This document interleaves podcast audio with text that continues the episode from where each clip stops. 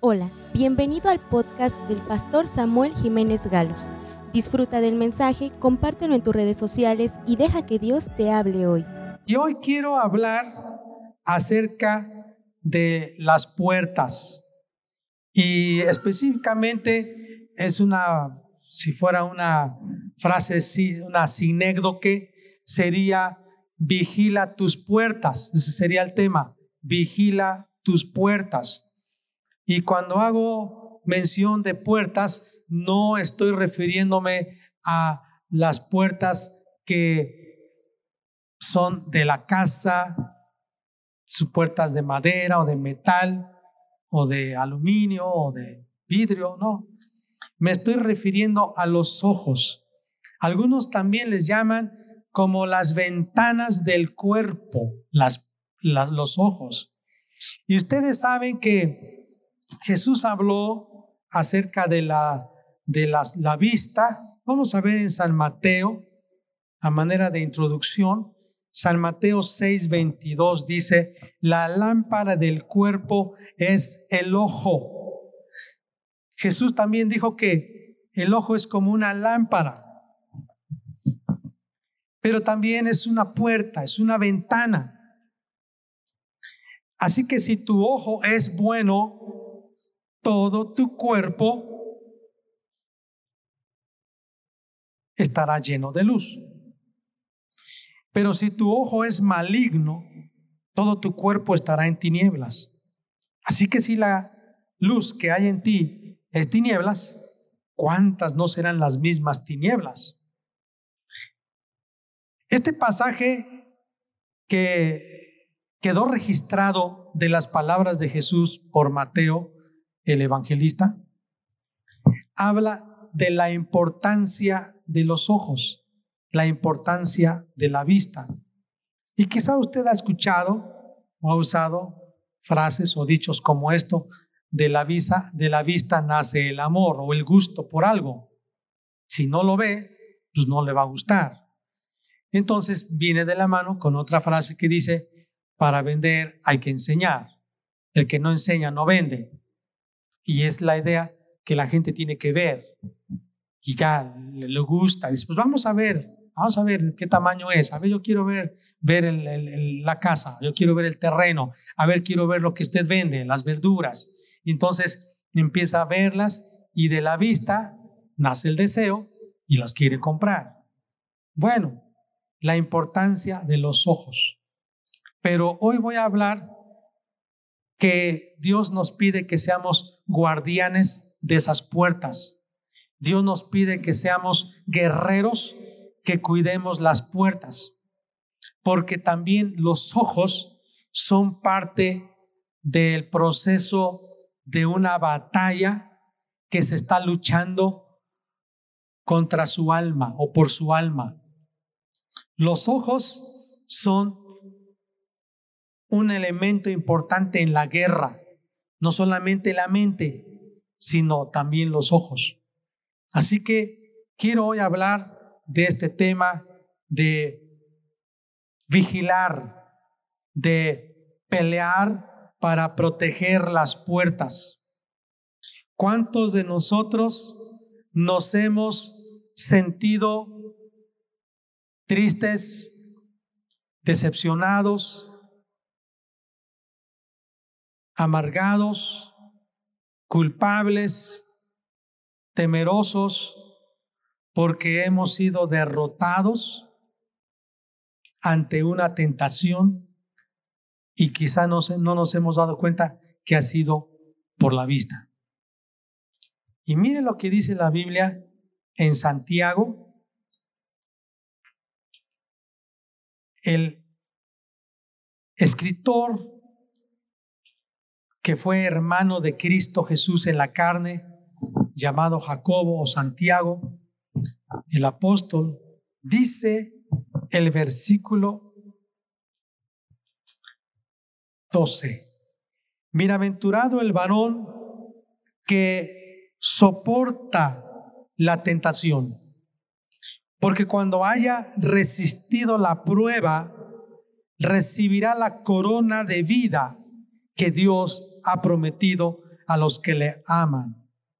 Bienaventurado el varón que soporta la tentación. Yo quisiera parafrasear esto y decir, bienaventurado el hombre, bienaventurada la mujer que fueron guerreros valientes y cuidaron las puertas para soportar la tentación. Porque cuando haya venido la prueba, recibirá la corona de vida que Dios ha prometido a los que le aman. Cuando alguno es tentado, no diga que es tentado de parte de Dios, porque Dios no puede ser tentado por el mal, ni él tienta a nadie, sino que cada uno es tentado cuando de su propia concupiscencia es atraído y seducido. Entonces la concupiscencia, después que ha concebido, da a luz el pecado y el pecado, siendo consumado, da a luz la muerte. Así que hermanos míos, no erréis. Hay una frase que dice, sino que cada uno es tentado cuando de su propia concupiscencia es atraído y seducido. El alma, el alma de todo ser humano está en batalla ante una tentación. El alma incluye la mente, las emociones y la voluntad. Y aquí habla de las emociones y tiene que ver con concupiscencia. La palabra concupiscencia se usa mucho en el Nuevo Testamento, el apóstol Pablo usa mucho de esto, esta frase, y habla de un deseo impuro, un deseo equivocado, un deseo bajo, como algunos mencionan, bajo instinto. Es un deseo que es vergonzoso decir, me gusta.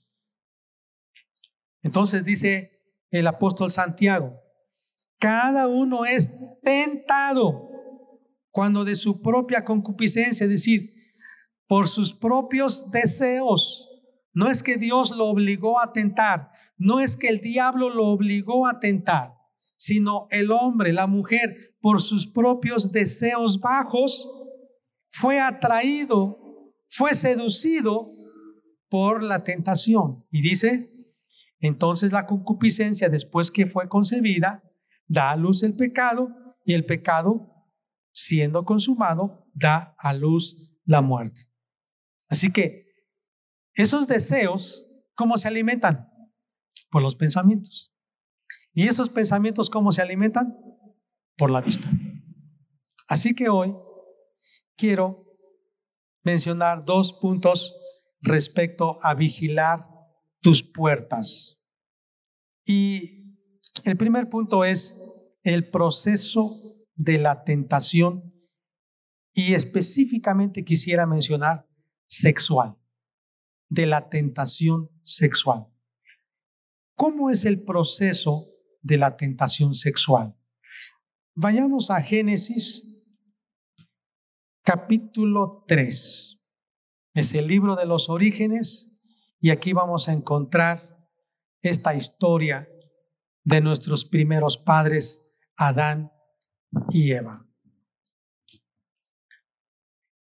La serpiente era astuta más que todos los animales del campo que Jehová Dios había hecho, la cual dijo a la mujer, con que Dios os ha dicho, no comáis de todo árbol del huerto. Y la mujer respondió a la serpiente, del fruto de los árboles del huerto podemos comer, pero del fruto del árbol que está en medio del huerto, dijo Dios, no comeréis de él, ni le tocaréis para que no muráis. Entonces la serpiente dijo a la mujer, no moriréis, sino que sabe Dios que el día que comáis de él serán abiertos vuestros ojos y seréis como Dios, sabiendo el bien y el mal. En este versículo se mencionan los ojos. Abrir los ojos es como una forma comparativa, abrir las puertas. Se van a abrir las puertas. Pero dice el versículo 6. Y vio la mujer que el árbol era bueno para comer y que era agradable a los ojos, y árbol codiciable para alcanzar la sabiduría. Y tomó de su fruto, comió y dio también a su marido, el cual comió así como ella. Vemos una palabra, dice, y vio la mujer. Vio, vio la mujer que el árbol era bueno. Entonces, en Génesis capítulo 3, versículos 6 y 7, dice el versículo 7, entonces fueron abiertos los ojos sobre las puertas y conocieron que estaban desnudos. Entonces cosieron hojas de higuera y se hicieron delantales. Cuando Adán y Eva desobedecieron a Dios, ellos tuvieron un tremendísimo choque, un impacto contra el pecado. No murieron inmediatamente.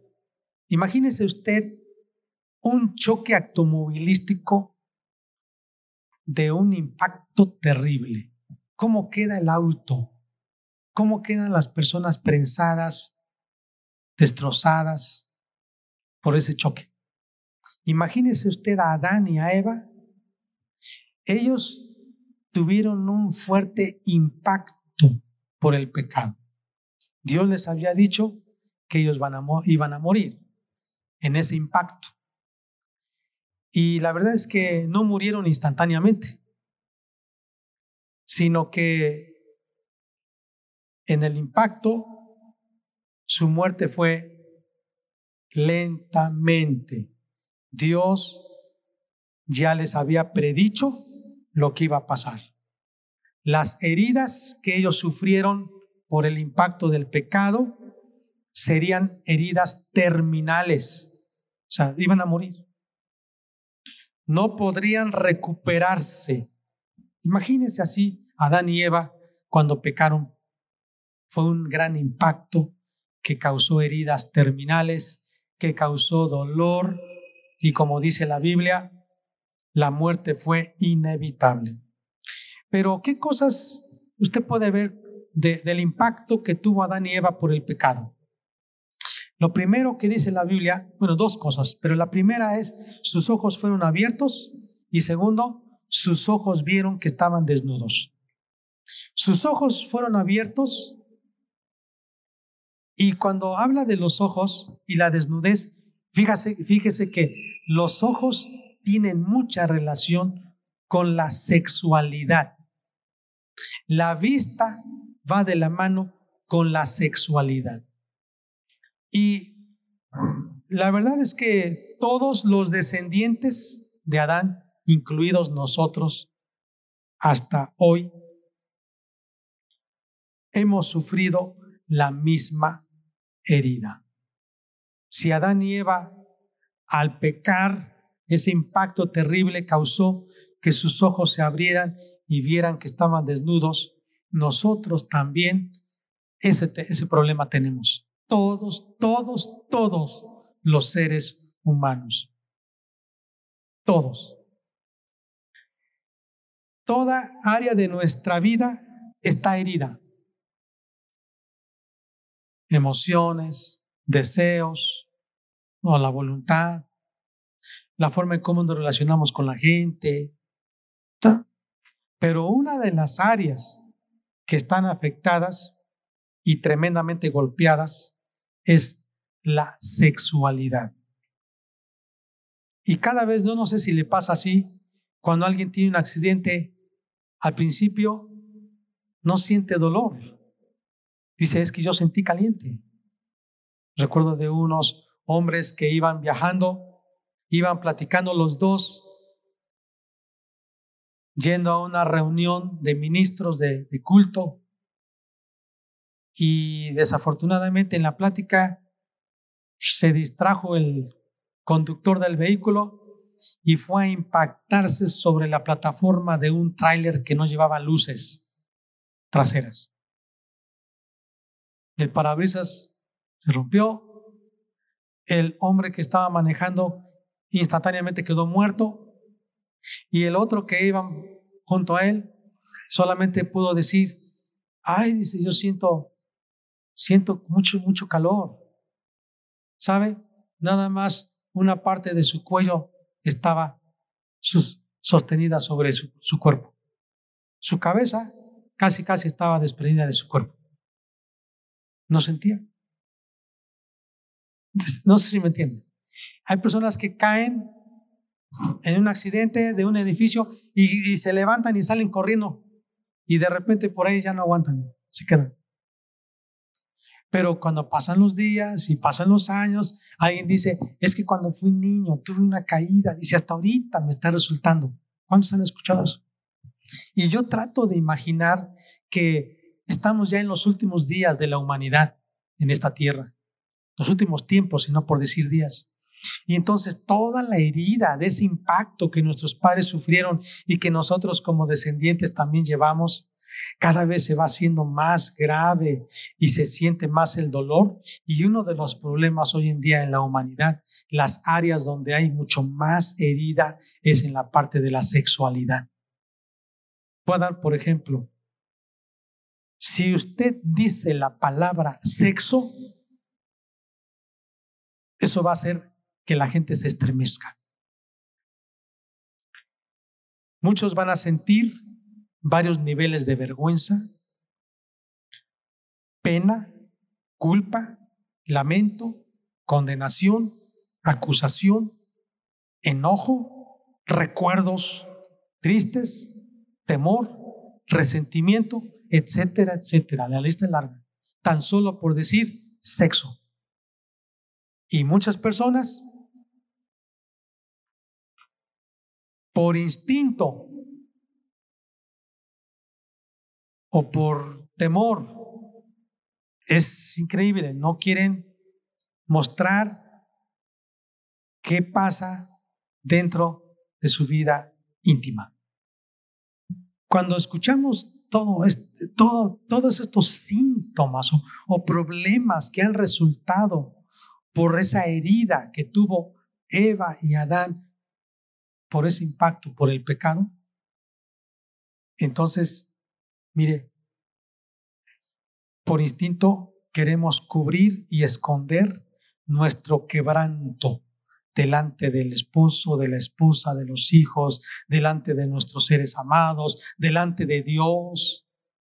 No queremos que sepan, porque son, asuntos muy vergonzosos. Todos los que amamos a Dios. ¿Cuántos aman a Dios aquí? ¿Cuántos aman a Dios? Pero ¿cuántos de ustedes han tratado de defender las puertas de su vida, de su, de su casa, de su cuerpo? Y una vez tras vez en algún momento han sentido derrota. Y no me refiero solamente a la parte de la sexualidad. La Biblia nos dice que a través de los ojos viene la codicia de la vida, la comida, las posesiones, ¿verdad? Entonces, no necesariamente tiene que ver con la inmoralidad sexual, también tiene que ver con las posesiones, por la vista. Pero ¿cuántas veces caemos? Caemos por la vista. Por eso Jesús dijo, si tus ojos tienen luz, tu cuerpo está bien. Si tus ojos están mal, si hay tinieblas en ti, pues, ¿cómo será entonces las mismas tinieblas en ti? Estás mal. Así que todos los que amamos a Dios queremos agradarlo fervientemente. ¿Cuántos dicen sí? ¿Cuántos dicen amén?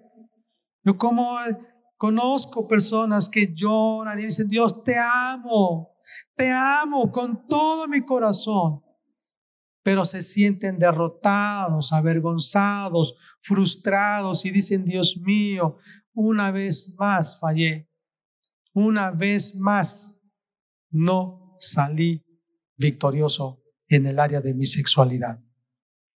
Muchos se sienten fracasados.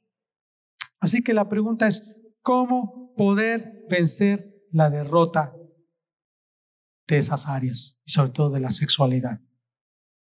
Ya vimos cuál es el proceso de la tentación sexual. ¿Cómo viene? A través de la vista y luego la vista viene los pensamientos. Yo quisiera traducirlos como fantasías, imaginaciones y después de eso los deseos. Y cuando alguien tiene deseos bajos, la Biblia le llama lujuria, lascivia, y de repente el diablo nos presenta una oportunidad, entonces parece que somos atraídos. Y cuando somos atraídos, entonces ya se concreta el, pecado, dice la Biblia. Vamos a ver lo que dice Job 31.1. Segundo punto es la victoria sobre la tentación sexual. Primer punto es el proceso de la tentación sexual. Primero es con la vista. Fíjese que va ligada. Sus ojos fueron abiertos y se dio cuenta que estaba desnuda. Adán se dio cuenta que estaba desnudo. Adán vio la desnudez de ella. Ella vio la desnudez de él. ¿Cómo dice Job 31, 1? Dice así. Hice pacto con mis ojos ¿Cómo pues había yo de mirar a una virgen? Yo les voy a explicar el contexto de esta expresión que dice Job. Este libro fue escrito, algunos dicen probablemente por Moisés. No sabemos. Pero fue el primer libro pudiéramos decir que fue escrito. Si, si el Pentateuco, Génesis, Éxodo, Levítico, Números y Deuteronomio fueron escritos, estos cinco libros del Pentateuco, más o menos en el año 1500 antes de Cristo, 1450 antes de Cristo, por Moisés, Job fue más antiguo que Moisés. Es decir, Job, el patriarca, vivió antes que Moisés, antes que Abraham. Job. Por eso los hombres piadosos de la antigüedad decían que habría que leer Job y habría que leer Apocalipsis, el primero y el último, porque eso ayudaría a llevar una vida de integridad, conociendo el inicio y el final de la vida.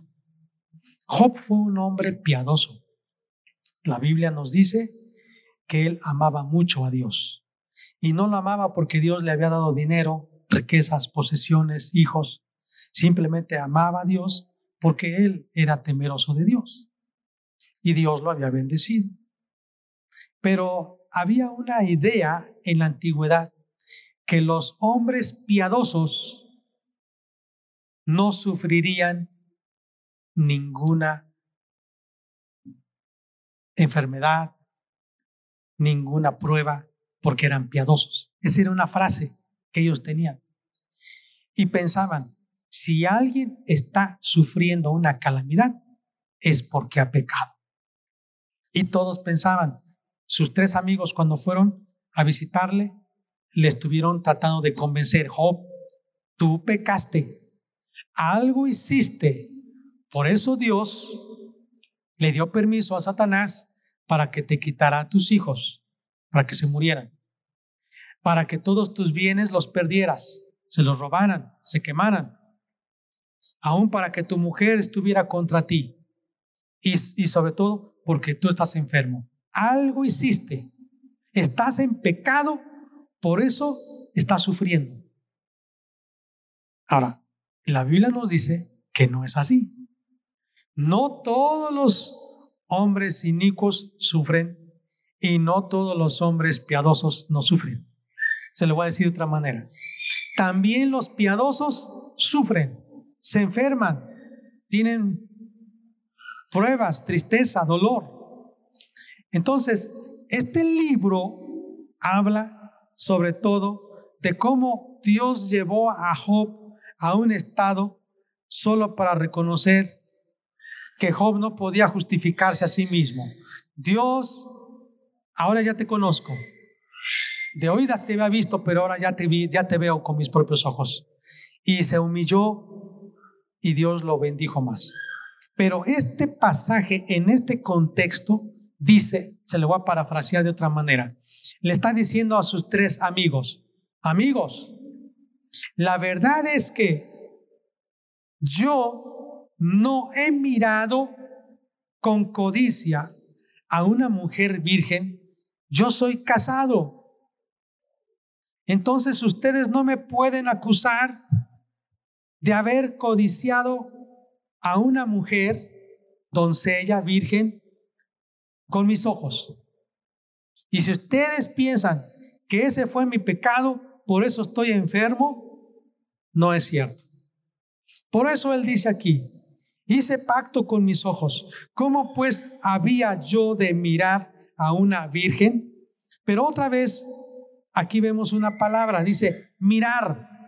Sí, ¿cómo miramos? Pues con los ojos. Así que lo que hoy yo quiero decirles como parte de la victoria sobre la tentación sexual es, tiene que ver con los ojos. Está bien con la mente, está bien con los deseos, pero tiene que ver con los ojos. Parece que Job le está diciendo, Señor, te entrego mis ojos, mis ojos son tuyos, mi corazón también. Estoy resueltamente convencido, ferozmente decidido a caminar en pureza delante de ti. Yo te quiero ver a ti un día quiero guardarme en pureza sexual. ¿Cuántos le han dicho así a Dios? Yo le he dicho así a Dios. Yo quiero verte a ti un día. Mire, uno de los pecados terribles en todo ser humano es el pecado del área sexual. Y muchas veces los demonios más terribles son los que tienen que ver con el área sexual. Es terrible. Entonces, ¿cuántos de ustedes le han dicho a Dios, Dios, yo quiero conservarme en pureza sexual? ¿Cuántos le han dicho a Dios? ¿Y sabe cómo empieza la pureza sexual? Con la mirada, con la vista. Voy a leer para ustedes un pasaje en la Biblia y usted me va a acompañar. Colosenses 3:5. Dice así, ¿ya lo tienen? Leemos todos unidos. Haced pues morir lo terrenal en vosotros. Haced morir pues lo terrenal en vosotros. Vamos a mencionarlos. Fornicación, impureza, pasiones desordenadas, malos deseos y avaricia, que es idolatría. Pueden sentarse. Mencióneme usted cuál de esos pecados tienen que ver con la sexualidad. Fornicación tiene que ver con la sexualidad. Tener relaciones sexuales antes del matrimonio es fornicación y Dios dice, no, no, no, no, no debes tener relaciones sexuales antes del matrimonio. Hoy en día, hoy en día es muy común eso. Los que son novios o amigos con derechos tienen relaciones sexuales. Es más, hasta usan una frase que dice, mira, con la primera o el primero no te debes casar. Tú debes conocer a otros. Y conocer para ellos es tener experiencias sexuales. ¿Cómo es que con el primero te vas a quedar? No, tú tienes que conocer a muchos y a muchas. Entonces, vive una vida promiscua. Impureza tiene que ver con la parte sexual. Pasiones desordenadas tiene que ver con la sexualidad. Ustedes díganme, ¿tiene que ver con la sexualidad? ¿Sí o no? Los malos deseos, ¿tiene que ver con la sexualidad? Sí. La avaricia, que es idolatría, sí. Muchas veces, por dinero, se ofrece sexo. Por dinero, exhibimos o mostramos nuestra sexualidad indebidamente. ¿sí? Para conseguir un buen trabajo, dicen, ¿no? Todo va de la mano. Si sí, me explico cómo, cómo todas las áreas de nuestra vida eh, han sido heridas por, las, por, por lo que pasó con Adán y Eva, sus ojos fueron abiertos. La sexualidad. Por eso hoy en día hay un desorden. Entonces, la victoria sobre la tentación sexual. Dice, hagan morir lo terrenal. ¿Cómo hacer morir lo terrenal? Porque es una batalla de todos los días, amados. Yo creo que tenemos que hacer un pacto con nuestros ojos, así como Job. Él dijo, yo, ¿qué dice? Hice un pacto con mis ojos de no ver a una mujer virgen cuando él era casado. Dice, yo no voy a ver a virgen. Un pacto con tus ojos. ¿Por qué? Bueno, yo hablo indistintamente de pacto, voto, promesa, porque en la Biblia indistintamente habla, tiene que ver con Dios y con la persona. Un pacto, un voto, una promesa. Dice, hice hice pacto con mis ojos de no ver una mujer. Yo puedo decir, hice un pacto con mis ojos de no ver en mi celular, en mi teléfono, en la televisión, en el cine, un libro, una imagen. Cuando tú haces un voto con Dios, tú sellas tu corazón en obediencia para que ya no estés vulnerable. Mire, muchas, muchas personas están vulnerables a las tentaciones cuando son curiosas. Muchos por curiosidad han caído en la trampa. Dice una frase, un dicho, la curiosidad mató al gato. Por curiosidad, a ver qué más, a ver qué dice, a ver, quiero checar, a ver, quiero ver qué, a ver, esa curiosidad es la que nos hace vulnerables. Otras cosas nos hacen vulnerables cuando estamos tristes. A ver qué hay ahí. Voy a, mientras estoy aquí. Otras veces cuando estamos contentos. Mire, hay personas que cuando están tristes son vulnerables para tomar alcohol y emborracharse y embriagarse hasta perderse. Otros porque están contentos son vulnerables para otros porque ganó. Entonces está vulnerable y empieza a disparar y dice, bueno, dar dinero y empieza, sí, sí, vamos aquí, hacemos esto.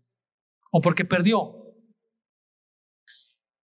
Cuando están estresados o cuando están relajados. Cuando están solos o cuando están con malas compañías. Se hacen vulnerables. Cuando hacemos un pacto con nuestros ojos, estamos descartando la curiosidad como una opción. ¿Cuántos de ustedes le han dicho a Dios que le aman? Póngase de pie. ¿Cuántos le han dicho a Dios que le aman?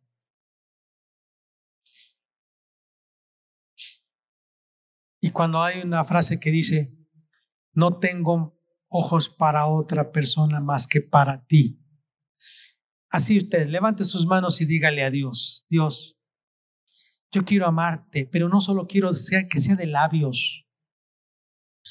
Yo quiero que sea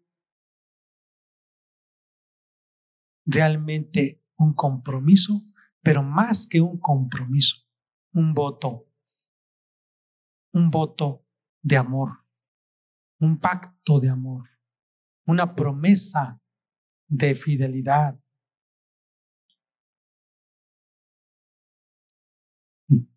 Repite conmigo, dile Dios, aquí estoy. Vez tras vez reconozco que por medio de la vista he sido derrotado. He querido pasar tiempo contigo, pero veo el trabajo, veo las noticias, veo mi celular y me distraigo y ya no paso tiempo contigo. Quiero dejar de ayunar, de, de comer y pasar tiempo contigo, pero veo la comida, veo lo que están preparando para comer y entonces me siento derrotado. ¿Cuántas veces he decidido dedicar mi vida para ti? Pero veo las pruebas, veo las aflicciones que otros pasan, veo las circunstancias adversas a mi alrededor y desisto entonces de mi deseo de servirte abnegadamente. La vista, la mirada, mis ojos son la puerta de entrada para que yo sea derrotado. Y muchas veces no solo tiene que ver por las circunstancias, sino también las posesiones, el dinero, el trabajo, la comida, la bebida, las diversiones. Tu palabra dice que tú pides negarme a mí mismo. Y muchas veces no me he negado nada a mí mismo. Te he renunciado por no negarme lo que le gusta a mis ojos. Perdóname. Yo quiero ser un discípulo fiel a ti, un seguidor fiel a ti, Dios. Negarme a mí mismo, negarme a mis deseos y muchas veces deseos deseos bajos, deseos inmorales. Dios mío, tú me dices, cualquiera que quiera ser mi discípulo, niéguese a sí mismo. Ayúdame Dios a caminar por la senda de la autonegación, de la abnegación. Hoy, Padre, te digo nuevamente, yo te amo, dígale, yo te amo, Dios, yo te amo. Esperamos que este mensaje haya bendecido tu vida. No olvides compartirlo y suscribirte.